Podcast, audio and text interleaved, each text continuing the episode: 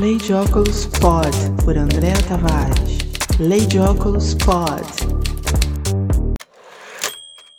Hello, bom dia, boa tarde, boa noite. Aqui é Andréa Tavares, a Lei de Óculos, e este é o episódio número 4 do Lei de Óculos Pod, sua fonte de notícias, análise de mercado, boas histórias, dicas de produto e muito mais sobre o universo dos óculos, sempre sob uma perspectiva única.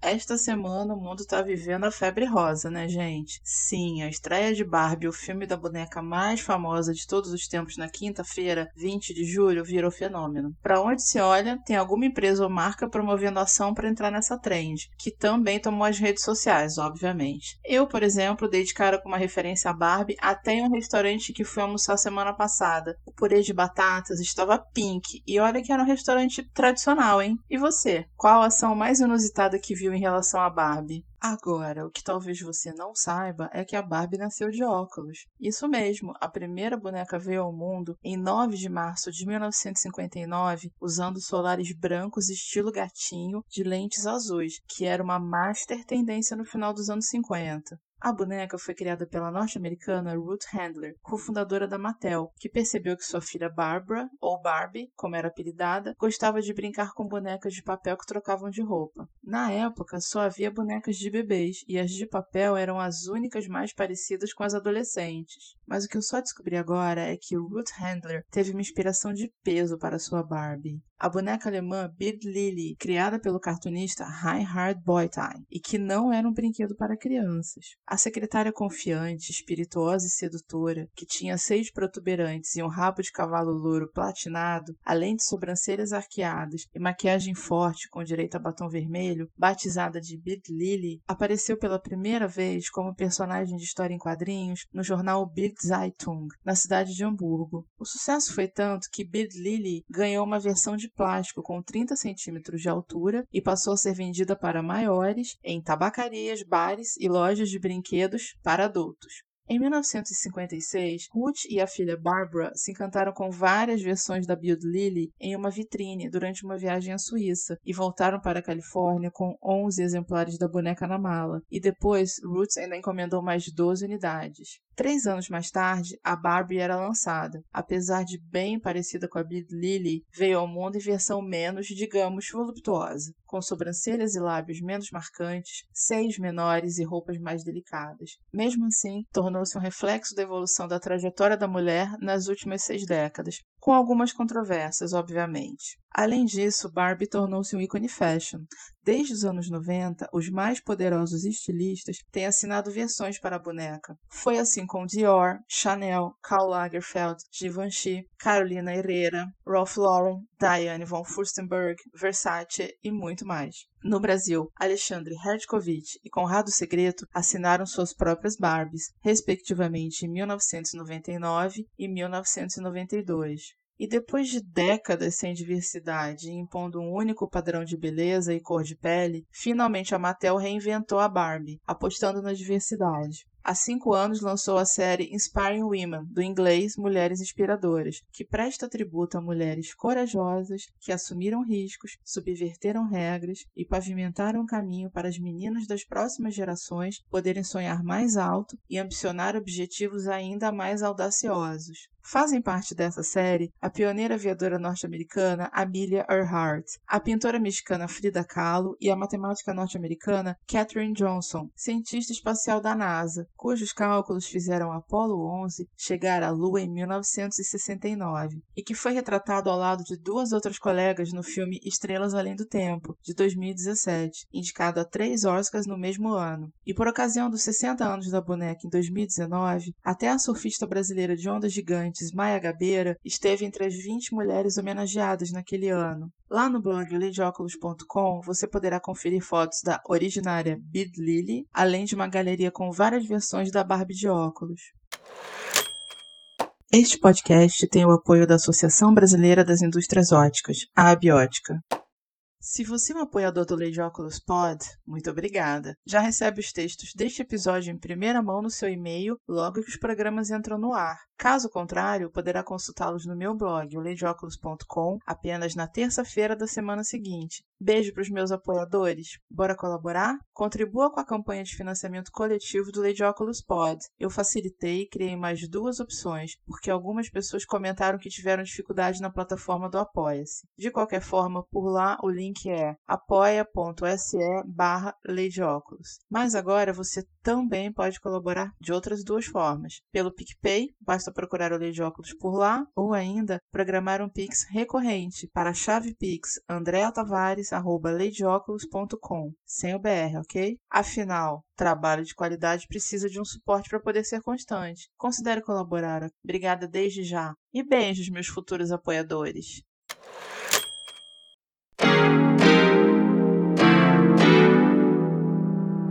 Nesta edição do Legióculos Pod número 4, o tamanho do varejo ótico brasileiro em 2022. Esse lore luxótica foca na profissionalização do mercado norte-americano. Marcolin retoma subsidiária no México. Expo Ótica define seu mapa para 2024. Tendências e reconhecimento no Silmo Paris 2023. A dança das cadeiras no licenciamento de grifes e marcas no mercado ótico. Oliver Peoples chega à China.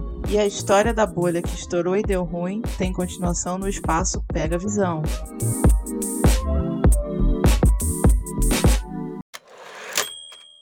O tamanho do varejo ótico brasileiro em 2022. Dados do ano passado apurados pela Associação Brasileira das Indústrias Óticas, a Abiótica, revelam que o varejo ótico nacional emprega 189.700 pessoas em 52.883 lojas, com uma média de 3,6 pessoas por ponto de venda. A diretora executiva da Biótica, Ambra Sincock, observa que tais números revelam a presença forte do empreendedor no dia a dia dos negócios.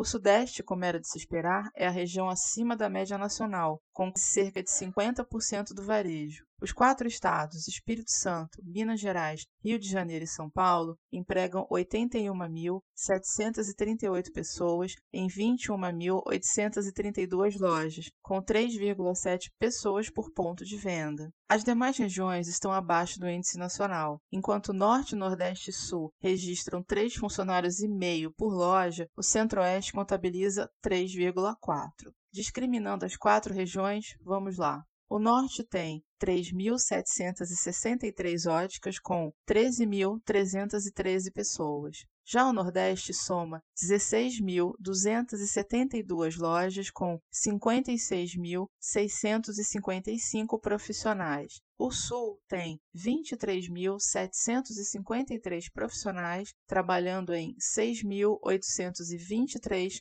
pontos de venda. E, por fim, o Centro-Oeste emprega 14.244 profissionais em 4.193 óticas. Agora, quando a gente fala da cadeia produtiva da moda, que é o sistema em que a ótica está inserido, há quase 2 milhões de profissionais, mais precisamente 1.895.952 pessoas empregadas por 420.474 empresas. E desse total, 104.202 são indústrias. A fonte é o estudo realizado pelo Comitê da Cadeia Produtiva da Moda, com Moda, da Federação das Indústrias do Estado de São Paulo, a Fiesp, em parceria com o Senai SP. A pesquisa revela também o perfil das empresas do setor de moda. 93,66% são microempresas, 5,56% pequenas, 0,67% médias e 0,11% grandes.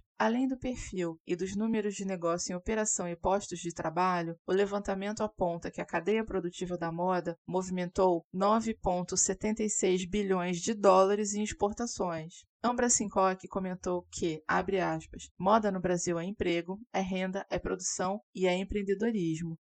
E eu completo. Moda é tech, moda é pop, moda é tudo. Olha eu pedindo emprestado o bordão do agro. Esse lore luxótica foca na profissionalização do mercado norte-americano. A divisão de varejo da Essilor-Luxottica nos Estados Unidos, que detém as bandeiras LensCrafters, Target Optical e Pearl Vision, estabeleceu parceria com a Associação de Escolas e Faculdades de Optometria do país para criar seu primeiro programa de bolsas de estudo, com 50 estudantes de 16 escolas de optometria em 14 estados escolhidos para receber auxílio com mensalidades e pagamento de empréstimos para sua formação. Para isso, a corporação franco-italiana comprometeu mais de 11 milhões milhões de dólares nos próximos dois anos em programas de bolsas de estudo e financiamentos de instalações de equipamentos de acesso remoto em escolas de optometria em todo o país. As bolsas de estudo destinam-se a estudantes de optometria de terceiro e quarto anos, por meio da parceria com a associação, e esses estudantes, quando formados, buscarão emprego nas redes de varejo da corporação. Além das bolsas de estudo, a Essilor Luxótica também se comprometeu com o investimento de 2 milhões e meio de dólares em equipamentos para capacitação de acesso remoto a todas as escolas e faculdades de optometria interessadas, o que permite, segundo a empresa, que as futuras gerações de profissionais acumulem experiências valiosas ao utilizar casos clínicos, praticando com as tecnologias mais avançadas e inovadoras. Marcolin conclui a aquisição de subsidiária. A corporação italiana retomou sua subsidiária no México, já que por seis anos atuou no país por meio de uma joint venture. Agora, ao colocar em prática sua estratégia corporativa de fortalecer a presença em mercado-chave, optou por adquirir os 49% restantes das ações. Atualmente, a Marcoli tem 15 filiais espalhadas pelo mundo, inclusive no Brasil, além de uma joint venture nos Emirados Árabes Unidos e está presente em mais de 125 países. A Expótica começa a definir seu mapa para 2024. Na edição passada do Lei de Óculos Pod, contei que a comercialização oficial de espaços para a edição 2004 da Expo Ótica ocorreria em 18 de julho, mas a data foi estendida. A nova data para definição dos espaços é 10 de agosto, por meio de uma webconferência exclusiva realizada pela promotora do evento, a Associação Brasileira das Indústrias Óticas, a Abiótica. A mudança se deu por conta de uma renovação no pavilhão, o que gerou ganho de espaço útil, mas exigiu um redesenho da planta de exposição. A Expótica 2024 tem data marcada de 10 a 13 de abril, quarta-feira a sábado, no Expo Center Norte, na Vila Guilherme, em São Paulo. E a partir do ano que vem, a feira passará a ser realizada no pavilhão vermelho do Expo Center Norte, em vez do pavilhão azul que ocupou nos últimos anos. Dessa forma, contará com mais de mil metros quadrados de área de exposição disponíveis em relação a 2023. E como forma de incentivo ao setor, o Conselho de Administração da entidade optou por manter a estratégia de preços reduzidos para os associados interessados em expor na feira. Na próxima edição do Lei de Óculos Pod, mais notícias sobre a feira brasileira. Tendências e reconhecimento no Silmo 2023. Faltam somente dois meses e alguns dias para a Feira Ótica, que é uma das maiores do mundo, o Silmo Paris, e os preparativos estão em pleno vapor. Com os olhos voltados para o futuro, a edição 2024 promoverá a excelência, a criatividade e a responsabilidade social, honrando os talentos que delineiam o cenário ótico mundial. Marcado para 29 de setembro a 2 de outubro, sexta-feira a segunda-feira, no Parque des Expositions Paris Nord Villepinte, o evento trará um novo desenho dos pavilhões 6 e 7, reinventando o circuito da feira a fim de estimular a curiosidade dos visitantes e promover a descoberta dos quase mil expositores, sem falar em novas premiações. Entre os principais destaques para este ano estão Silmo Next, espaço dedicado à futurologia, que promoverá uma retrospectiva das mais recentes inovações tecnológicas. Mas, espera aí, retrospectiva em um ambiente de futurologia? Como assim? Segundo a feira, essa revisão é necessária e permitirá que os visitantes redescubram as principais áreas de progresso no campo dos óculos inteligentes, conhecido em inglês como wearables, das experiências digital, isto é, a combinação de físico e digital, e do design ecologicamente responsável. Além disso, o espaço Futurologia oferecerá zonas de experiência únicas, em que os visitantes poderão experimentar produtos inteligentes, descobrir as últimas tendências em realidade virtual e vivenciar uma abordagem inovadora em relação à produção sustentável de óculos, com a oportunidade de injetar armações com plástico de garrafas recicladas e concorrer a um par de óculos personalizado fabricado no local. Fórum de Tendências. Essencial, esta área é uma das mais antigas da Feira Francesa e sempre foi sucesso de público. Destacadas em um espaço especialmente projetado, as principais tendências serão representadas por uma seleção das melhores armações de receituário e dos melhores óculos solares dos expositores presentes na feira. Concurso de Design Ótico. Esta premiação, que estreou com sucesso na edição do ano passado, está de volta em 2023, convidando estudantes de escola de design de todo o mundo a apresentar criações sobre um tema que tem tudo a ver com o momento da França, que em 2024 será sede dos Jogos Olímpicos, o esporte. Composto por profissionais de ótica e designers, o júri, que terá a presidência da arquiteta de interiores, designer e cenógrafa francesa Marie-Christine Dorner, se reunirá na sexta quinta-feira, 29 de setembro, para escolher o vencedor. O Prêmio Silmo d'Or. A trigésima edição do Oscar da Ótica Mundial, que já premiou mais de 330 empresas nestas três décadas, seguirá reconhecendo a inovação e a criatividade. Este ano, a presidência do júri está nas mãos do fashion designer francês Nicolas Fafiot, especializado em vestidos de noiva e trajes de gala sob medida. Prêmio Internacional de Ótico do Ano. A International Opticians Association, ou Associação Internacional dos Óticos, organização profissional com sede em Londres, premia anualmente, em parceria com o Silmo Paris, durante a cerimônia do Silmo d'Or, um ótico que demonstra profissionalismo exemplar. Os cinco finalistas deste ano são Jean-François Porte, França, Fernell Walker e Kerry Wilson, Estados Unidos, Angela Mitchell, Nova Zelândia e Vitor Manuel Simões Martins, Portugal. Prêmio Empresa Responsável. Este ano, o Silmo decidiu ir além em acompanhar a comunidade ótica no essencial, mas às vezes complexo, caminho da responsabilidade social corporativa ao lançar o Prêmio Empresa Responsável, aberto a todos os expositores. Nesta nova premiação, serão considerados aspectos ambientais, bem como questões abrangentes de responsabilidade social corporativa, como compras responsáveis, ciclo de vida do produto, condições de trabalho, solidariedade, entre outros. Cada empresa será avaliada de acordo com 17 critérios relacionados aos desafios específicos do tema para a ótica. A avaliação levará em conta tanto os compromissos já existentes quanto as futuras iniciativas e objetivos o júri será composto por profissionais óticos, um designer e especialistas em responsabilidade social corporativa, incluindo jornalistas que atuam neste universo e consultores da empresa especializada em responsabilidade social corporativa e parceira do Silmo nesta empreitada, a ISOP. A dança das cadeiras no licenciamento de grifes e marcas no mercado ótico. Nesta edição do Legióculos Pod, apenas uma novidade neste segmento.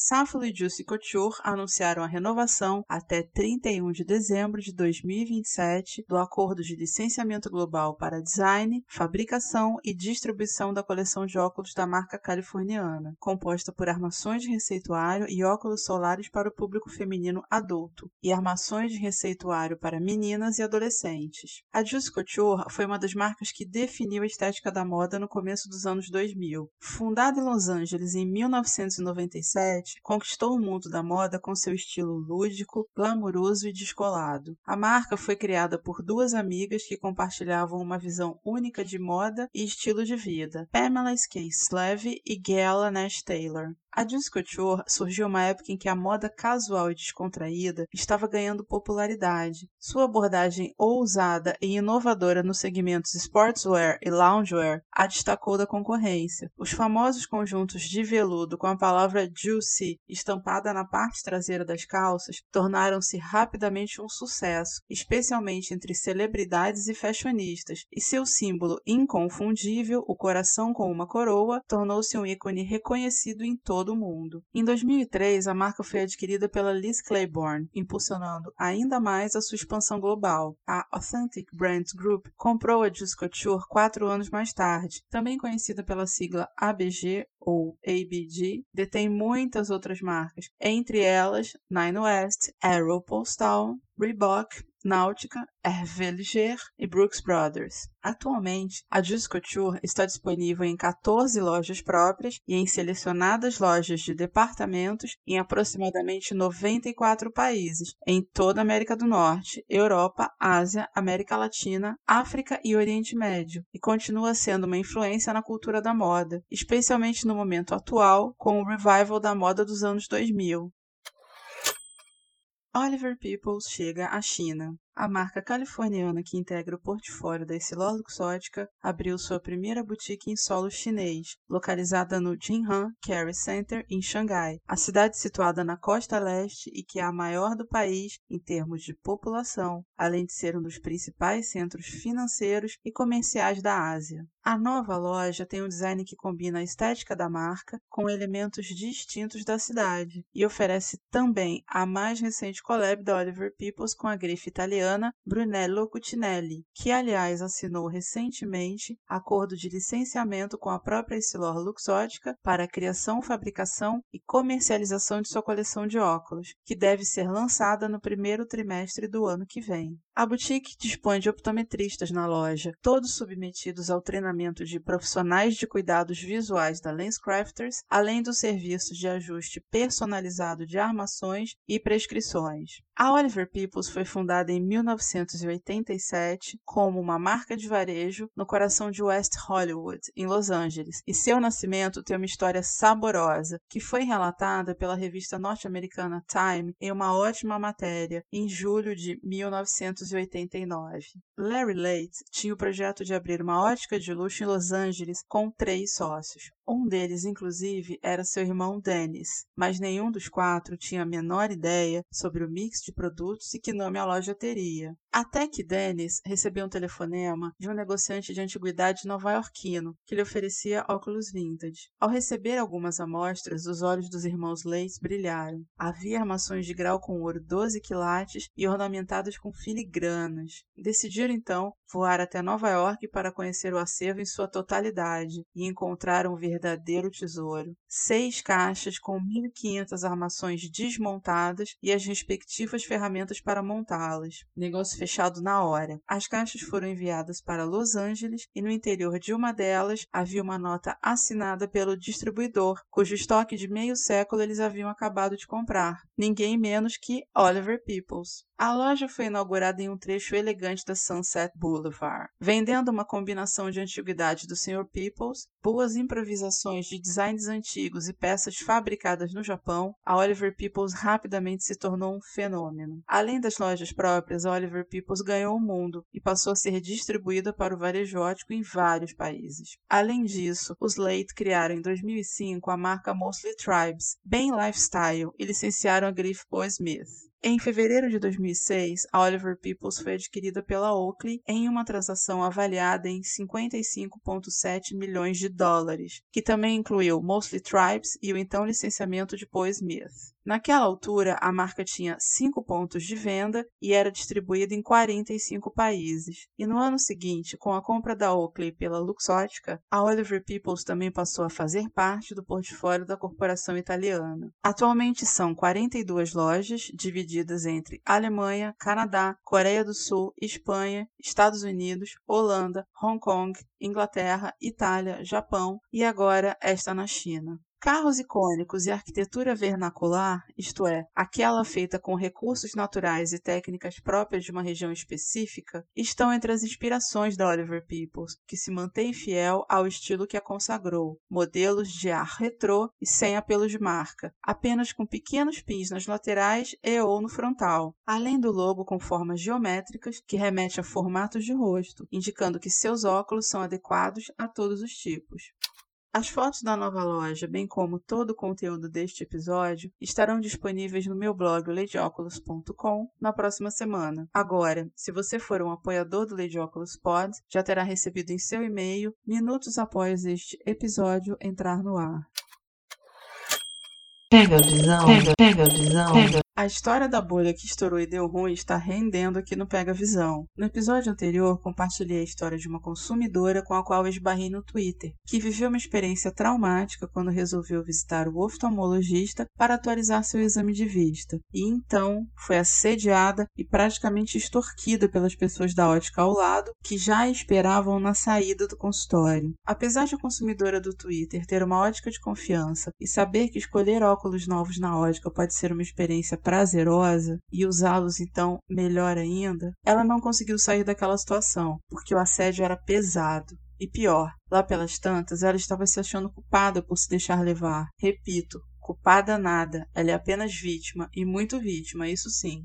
Apesar de eu imaginar a repercussão que essa história teria, eu ainda queria acreditar que casos como esse são fatos isolados. Tolinha eu, né? Aprisionada confortavelmente na minha bolha da ótica profissional, que entrega todos os dias pelo Brasil afora qualidade, empatia, conhecimento, resgate da autoestima, conforto visual, tecnologia e a melhor orientação possível ao consumidor. Mas várias pessoas me contaram que já passaram por isso. Socorro, socorro! Por conta disso, consultei a biótica para saber em que tipo de violações esta ótica pode estar incorrendo e se consumidores que vivem situações como essa podem denunciar a ótica. Quem vem contar pra gente é a diretora executiva da biótica, Ambra Sincock. Chega aí, Ambra de fato lamentável que passou essa jovem. Mas vamos à lei. O Decreto Federal 20.931 de 1932 prevê em seu artigo 16, inciso 1, que é proibido que as óticas mantenham consultórios médicos em suas dependências ou fora delas. Proíbe ainda indicar médico oftalmologista que dê aos seus recomendados vantagens não concedidas aos demais clientes, como, por exemplo, distribuir cartões ou vales que dê direito a consultas gratuitas ou com redução de preço. Já em seu inciso segundo, proíbe que os médicos oftalmologistas indiquem óticas para fazer aviar as suas prescrições. Portanto, ambos os incisos do artigo 16 foram violados. Além disso, vale ressaltar que tais práticas, além de constituírem crime, ainda ferem o Código de Defesa do Consumidor, que prevê uma proteção bastante consistente com relação aos princípios básicos do consumidor. E neste caso, foi violado o inciso 6 sobre a proteção de práticas abusivas, que foi de fato que essa jovem passou. Além disso, feriu a Lei Geral de Proteção de Dados, pois a Receita contém dados pessoais e de saúde, portanto, dados sensíveis e protegidos pela essa lei. Ou seja, de fato, houve várias violações e essa jovem passou um constrangimento muito grande. Obrigada, Ambra. Bem esclarecedor, hein? Este episódio do Lady Oculus Pod vai ficando por aqui. Muito obrigada por ter ouvido. Hashtag love you. Se você ainda não está seguindo o Lady Oculus Pods no seu aplicativo de podcasts favorito, aproveita para fazer isso já. Assim, você não perde nenhum episódio e estaremos juntos sempre contribua com o financiamento coletivo do Lady Oculus Pod. Além da campanha no Apoia-se, lá o link é apoia.se barra agora você também pode colaborar pelo PicPay. Basta procurar o Lady Oculus por lá. Ou ainda programar um Pix mensal recorrente para andreatavares.com. Obrigada desde já e um beijo para os meus futuros apoiadores.